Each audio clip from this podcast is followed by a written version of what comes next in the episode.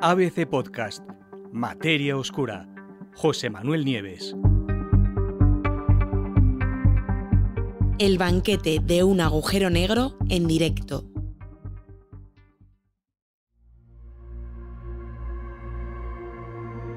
Está sucediendo en tiempo real y ante la mirada atónita de los astrónomos que observan el fenómeno.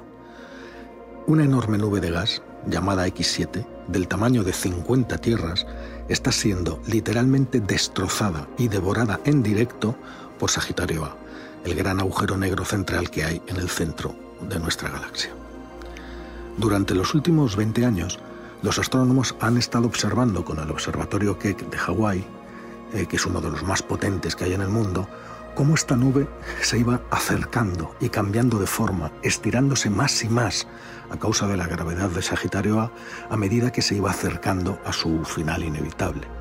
Esta agonía, que en términos humanos podría ser lenta, dos décadas, resulta que es un simple suspiro en las escalas de tiempo cósmicas.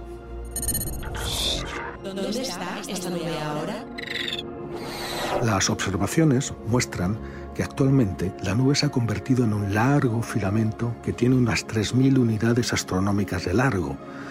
Una unidad astronómica, os recuerdo, equivale a 150 millones de kilómetros, que es la distancia que separa el Sol de la Tierra. Y que esa nube, con esa longitud tan, tan grande, se está enroscando cada vez más estrechamente alrededor de Sagitario A.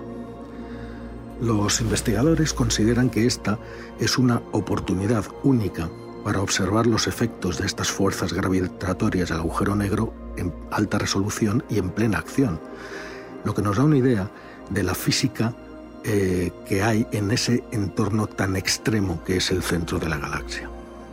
Las fuerzas de marea causadas por la atracción gravitacional de Sagitario A son capaces, en efecto, de estirar cualquier objeto que se acerque al agujero negro.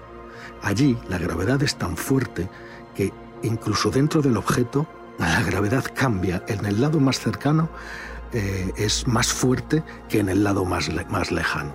Da igual de lo que estemos hablando, ya sea una nube de gas, un ser humano o un planeta entero. Es decir, si hubiera un ser humano allí, la cabeza y, entráramos de pie, los pies serían atraídos con más fuerza que la cabeza. Eso provoca que cualquier cosa se estire en un proceso que los científicos han llamado espaguetización, pues porque lo convierte como en un espagueti, cualquier cosa. Actualmente, X7 está en una trayectoria orbital alrededor de Sagitario A que, si pudiera completarla, tardaría 170 años pero desde luego parece ser que no, que no va a ser así, que no le va a dar tiempo a terminar una órbita completa. ¿Cuándo será la nube devorada por completo? Según el estudio, las potentes fuerzas de marea del agujero negro eh, destrozarán a X7 mucho antes de que pueda siquiera completar una órbita entera. Según se desprende de su trayectoria, el equipo estima que la desdichada nube se acercará mucho más al agujero negro alrededor del año 2036 y que después eh, se disipará por completo en cuestión de poco tiempo. El gas y el polvo que constituyen X7 entonces serán arrastrados inevitablemente hacia Sagitario A y los investigadores creen que esa aportación de material al agujero negro podría causar algunos fuegos artificiales a medida que ese material se calienta y gira en espiral hacia el corazón del agujero negro. El trabajo, desde luego, es la primera estimación de la trayectoria orbital de X7 y también es el análisis más sólido y más completo que se ha hecho hasta ahora de los cambios en su apariencia, forma y comportamiento. Para observar eh, X7, el equipo de científicos utilizó el espectrógrafo de imágenes infrarrojas OSIRIS y la cámara de infrarrojo cercano de segunda generación, la, NIRC, eh, NIRC-2 del observatorio Keck, y combinaron este instrumento con los sistemas de óptica adaptativa de los telescopios Keck 1 y Keck 2. ¿Seguro que la nube es una de gas y no otra cosa? Bueno, es una posibilidad porque los autores del estudio dicen que X7 comparte algunas propiedades con otro tipo de objetos también polvorientos que orbitan alrededor del agujero central de la Vía Láctea.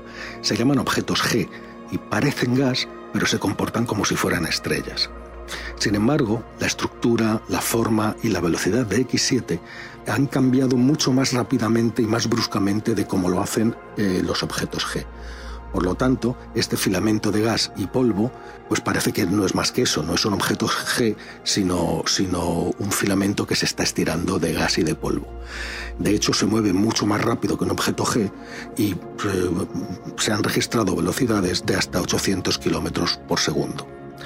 Con todo, el origen, lo que sí que no se sabe es que eh, cómo se formó X7, esta nube, de dónde salió, ¿no? Sigue siendo su formación sigue siendo un secreto eh, en espera de ser resuelto, ¿no? aunque los investigadores barajan algunas ideas. Por ejemplo, una posibilidad es que el gas y el polvo de X7 fueran expulsados en el momento en que dos estrellas se fusionaron.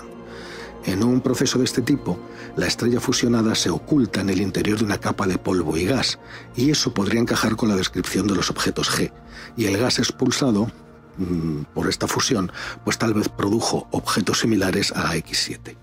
Por supuesto, los científicos seguirán observando X7 hasta el final y estudiando paso a paso cómo la enorme gravedad de Sagitario A lo destroza día a día.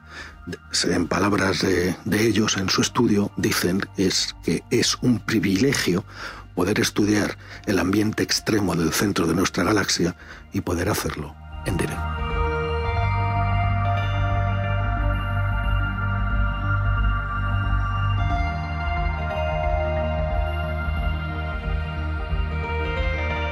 Puedes escuchar todos los episodios en abc.es, iVoox, Wanda, Spotify, Apple Podcast y Google Podcast.